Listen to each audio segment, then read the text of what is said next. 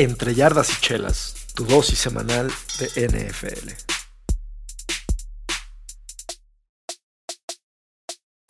¿Qué tal amigos? Bienvenidos a este séptimo episodio de Entre Yardas y Chelas.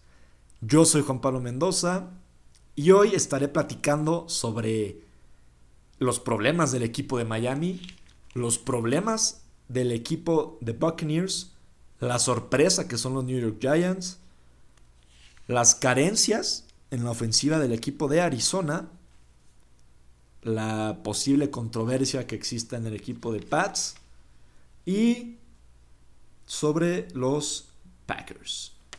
Así que sin más, vayamos de lleno con este episodio. Miami Dolphins. Miami es un equipo que comenzó la temporada súper, súper bien, ganando sus primeros tres encuentros. Desde entonces van 0-3. Han perdido todos los encuentros. Y se decía que la defensiva eh, es la clave y no es cierto. La defensiva en verdad es malísima. Permiten más de 26 puntos por partido, lo cual los posiciona en el lugar 29. Permiten más de 277 yardas por partido, lugar 28 y en yardas por intento con Blitz está en el lugar 32. Recordemos que son 32 equipos. Es decir, lo peor de lo peor. Tua Tango Bailoa claramente es la clave para el éxito de este equipo. Deseamos al principio de la temporada que Josh McDaniels, sí, sí, sí, es un muy buen coach, pero Tua Tagovailoa es quien sacaba estos partidos adelante. Y no se pone mejor, para, bueno, se pone bien y mal para el equipo de Miami. La siguiente semana recuperan a Tua, pero sus dos esquineros titulares, Sabin Howard y Byron Jones, están en duda. Y algo que me llamó la atención de este encuentro el fin de semana contra los vikingos fue que el Hard Rock Stadium, el, el estadio del equipo de Miami, está diseñado para que el sol le dé todo el encuentro al equipo visitante, a la banca del equipo visitante, mientras que ellos reciben toda la sombra. Y este fin de semana yo creo que es donde más se ha visto el propósito del diseño de este estadio. La banca de los vikingos estaba una sensación térmica de 50 grados centígrados, mientras que la de Miami estaba en 32 grados. Y bueno, ni esto les bastó para ganar el encuentro. Yo creo que la NFL debe hacer algo ahí porque, vamos, 50 grados centígrados. Y un equipo de Minnesota que está acostumbrado a jugar en el frío, Dios mío, te sacaron el partido delante. Ahora quiero hablar de los New York Giants. La semana pasada, la semana 5, fue un equipo que estaba rankeado dentro del top 10. Esto levantó demasiadas dudas, demasiadas sospechas pero yo creo que esta semana, tras la victoria frente a Ravens, validan su posición en el top 10 y no solo eso, sino que mejoran. Están dentro del top 5 en todos los Power Rankings de profesionales de la NFL. Daniel Jones ha ganado 6 de sus últimos 7 partidos, remontándonos a la temporada pasada. Y esta temporada tiene cuatro series ofensivas ganadoras. Es decir, que cuatro veces ha llevado a su equipo a anotar touchdown o gol de campo para ganar el encuentro. Obviamente, más que cualquier otro coreback en la liga hoy por hoy. En sus últimos dos encuentros le han ganado a los últimos tres ganadores del jugador más valioso del año. Lamar Jackson, que lo ganó en 2019, Aaron Rodgers 2020 y 2021. Y este fin de semana otra vez muestran la legitimidad de este equipo. Daniel Jones sí tuvo un fumble, pero este error lo termina cubriendo lanzando para un par de touchdowns en la segunda mitad del encuentro. Saquon Barkley, otro partido excelente, con más de 90 yardas y un touchdown. Pero a mí me gustaría recalcar el trabajo de la defensiva. Enfrentaron al que quizás sea el ofensivo, el jugador ofensivo más peligroso de toda la NFL en Lamar Jackson, hicieron un excelente trabajo conteniéndolo. No solo conteniéndolo, sino forzando dos entregas de balón, una intercepción y el fumble que terminaría por ganar el encuentro para el equipo de Nueva York. Así que ojo con este equipo, porque en tres partidos han remontado un déficit de 10 puntos. Solo han sucedido eso tres veces en la historia de esta franquicia. Las dos veces ganaron el Super Bowl y la tercera pasaron a playoff. Yo creo sólidamente y firmemente que este equipo va a pasar a playoff y van a hacer un muy buen papel. Ay, el encuentro de Buffalo contra Kansas City. Yo creo que las dos intercepciones terminan pesándole al equipo de Kansas City y consiguiendo la, la, victoria para el equipo de Buffalo. Y estos dos equipos nos siguen comprobando que son los mejores equipos en la NFL. Están en una liga por separado, son muy buenos, pero ofensivamente yo creo que son iguales, son lo mismo. Con cualquiera de las dos ofensivas me quedo. La verdadera diferencia está en, la defensiva. Buffalo tiene la diferencia número uno en cuanto, a en cuanto defensa anotadora se refiere, mientras que Kansas City se encuentra en este mismo, en este mismo criterio en el lugar 24. Ahí es donde radica la diferencia entre estos dos equipos. Y, pero bueno, no, no me malinterpreten estos dos son lo mejor de lo mejor. Son el 1 y 2 de la NFL por mucho. Y el encuentro de Arizona contra Seahawks. Seahawks termina ganándolo 19 a 9. Y yo creo que los Seahawks han encontrado una joya en el corredor Kenneth Walker. La semana pasada, Rashad Penny se lastima fuera toda la temporada, lo cual le da la titularidad a este joven Kenneth Walker, que termina por hacer un muy buen debut. 97 yardas y un touchdown, más de 4.5 yardas por, por acarreo. Gino Smith, nada espectacular, pero tampoco nada grave. 200 yardas, 0 touchdowns, cumplidor. Sigue sacando este equipo adelante y los Seahawks, ojo que pueden estar para, para playoff, ya que su división no está tan fuerte como todos creíamos que iba a estar. La ofensiva de Cardinals necesita urgentemente mejorar el rendimiento y esto lo van a hacer a través de del regreso de DeAndre Hopkins. DeAndre Hopkins actualmente está cumpliendo, o más bien dicho, ya cumplió con una suspensión de seis partidos por tomar sustancias que mejoran el rendimiento de los jugadores. Esta semana 7 está de regreso. Y la ofensiva de Cardinals no anotó ningún touchdown en todo el partido. Kyler Murray está haciendo el mayor daño por tierra, ya que tuvo 100 yardas. Y por aire no está haciendo mucho. La verdad, este equipo necesita urgentemente un receptor. Tradearon por Robbie Anderson, ex jugador de Panteras de Carolina, pero pierden al receptor Marquise Brown para toda la temporada. Yo creo que el regreso de DeAndre Hopkins este fin de semana les va a hacer muy bien. Y esperemos que Cardinals levante, porque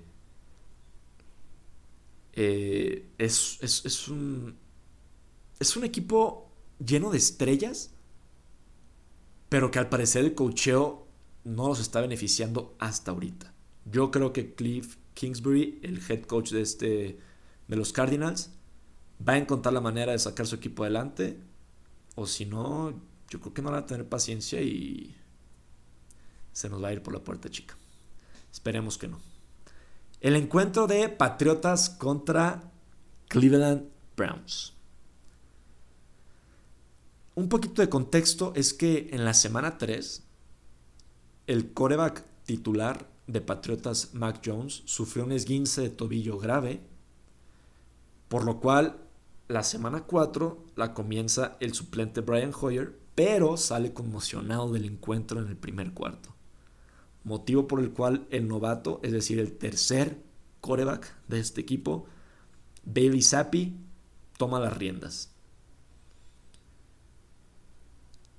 En sus tres encuentros, es decir, contra Packers, contra Lions y contra Browns, Sapi ha tenido un rating. Un rating es como la calificación que le dan a un coreback, tomando en cuenta pases completos, yardas, intercepciones. Ha tenido un rating de más de 100 y ha ayudado a los, a los Patriots a tener dos victorias demoledoras en semanas continuas. Chequen el dato. Solo un coreback en la historia de la NFL ha logrado ganar sus primeros dos partidos de titular y con un rating de más de 100. Este coreback es Bailey Zappi. En el partido contra Browns lanzó para más de 300 yardas y dos touchdowns. Mac Jones jugó tres partidos. Bailey Zappi ha jugado tres partidos. Y aquí van sus estadísticas. Sapi 596 yardas, 4 touchdowns y solamente una intercepción. Mac Jones 786 yardas, 2 touchdowns contra 5 intercepciones. ¿Será que tenemos una controversia de quién es el coreback titular en los New England Patriots? No lo sé, yo creo que cuando Mac Jones esté sano, él va a regresar a ser el coreback titular. Pero lo que Bill Belichick tiene en este muchacho Bailey Zappi no es cualquier cosa. Yo creo que tiene una joya oculta que probablemente pueden desarrollar ellos mismos en el equipo y poner titular después o inclusive tradear. Es un muy buen coreback, lo que hemos visto en estos tres partidos. El encuentro de Buccaneers contra Steelers. Los Steelers no habían ganado ningún partido en el que no jugara TJ Watt. Y no solo eso. Además, tuvieron lesiones en sus dos esquinos titulares y en su safety estrella. Eh, esta, esta, es una defensiva que antes del domingo era la tercera defensiva que más yardas aéreas permitía. Y a pesar de esto, Brady solamente tuvo un touchdown y el equipo de Buccaneers promedió 4.5 yardas por jugada, algo mediocre. Los Buccaneers solamente han anotado 21 puntos en un partido y parece que no están encontrando la manera. Tom Brady se ve que tiene problemas, yo me atrevería a decir que personales. Se le ha visto diferente físicamente su forma de pretemporada a lo que se ve hoy en día. Y los Buccaneers necesitan empezar a agarrar ritmo porque los Falcons están con el mismo récord y en la misma división que ellos. Y hablando de Falcons, los Falcons están con tres partidos ganados y tres partidos perdidos. Y de estos tres partidos ganados, Marcus Mariota ha lanzado 13 pases completos. Es decir, cuando Marcus Mariota completa 13 pases, los Falcons están invictos hasta ahorita. Este fin de semana Marcus Mariota estuvo cerca de la perfección. Solo falló un pase y lanzó para touchdown, para dos touchdowns y corrió para otro touchdown. Atlanta tuvo tres jugadores que tuvieron más de 50 yardas terrestres y la defensa de, de Atlanta logró interceptarle dos veces a Jimmy Garoppolo. Yo creo que Atlanta es un equipo al que hay que tener ojo, en especial si Tampa Bay sigue, sigue sufriendo de esta manera, Atlanta posiblemente podría meterse a playoff. Los Packers. Yo creo que los Packers están tocando fondo. Por tercera semana consecutiva, permitieron más de 125 yardas terrestres. No solo eso. Este domingo les bloquearon un gol de campo y les bloquearon una patada de espeje que fue de, vuelta para touchdown.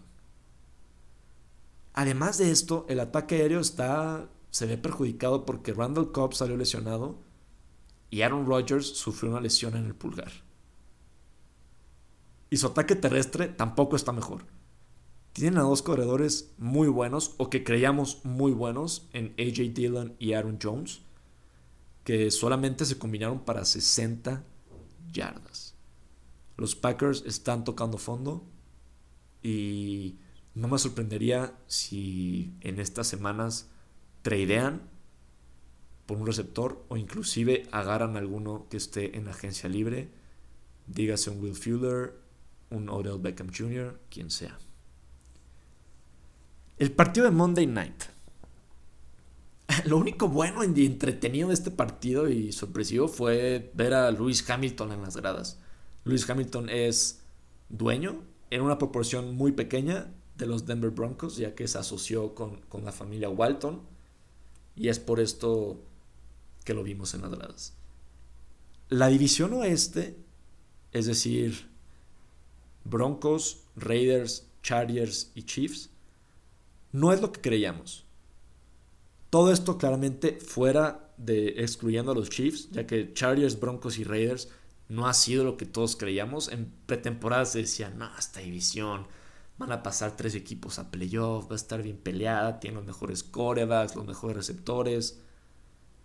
Y no es cierto, no es cierto. Esta, esta división ha sido muy mediocre. Denver lleva ya tres derrotas consecutivas. Y han sido un par de semanas muy duras para Denver.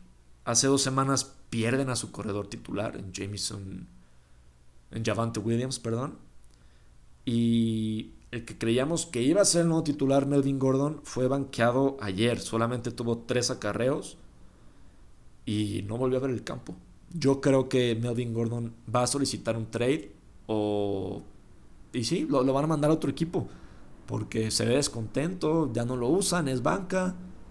Y este equipo de Broncos, yo creo que eh, a Melvin Gordon no va a solucionar sus problemas claramente pero bueno, posiblemente pueden obtener algo a cambio que los beneficie. Y el equipo de Chargers tampoco es que haya hecho un muy buen papel en la victoria. Justin Herbert se convirtió en el segundo coreback en la historia de la NFL que lanza 55 pases y 0 touchdowns y aún así consigue la victoria. Esto nos habla de la mediocridad de ambos equipos, ya que fue un duelo de de pateadores, la verdad. Brandon McManus y Dustin Hopkins fueron los MVPs, los pateadores de estos equipos, fueron los MVPs del encuentro. Y este es un dato que está brutal, brutal. Después de medio tiempo, es decir, contando la segunda mitad y el tiempo extra, Russell Wilson tuvo tres pases completos y solamente 15 este es un coreback que tiene un contrato de 245 millones de dólares por 5 años. Estos son números mediocres. Son números de, de un coreback que debería estar en el equipo de práctica, que no debería ser titular. Y mm, no sé, esperemos que Denver Broncos pueda levantar. La verdad, yo creo que lo único bueno es que está en una división bastante mala. Entonces, bueno, dentro de lo malo pueden, pueden aspirar a un, a un puesto de playoff.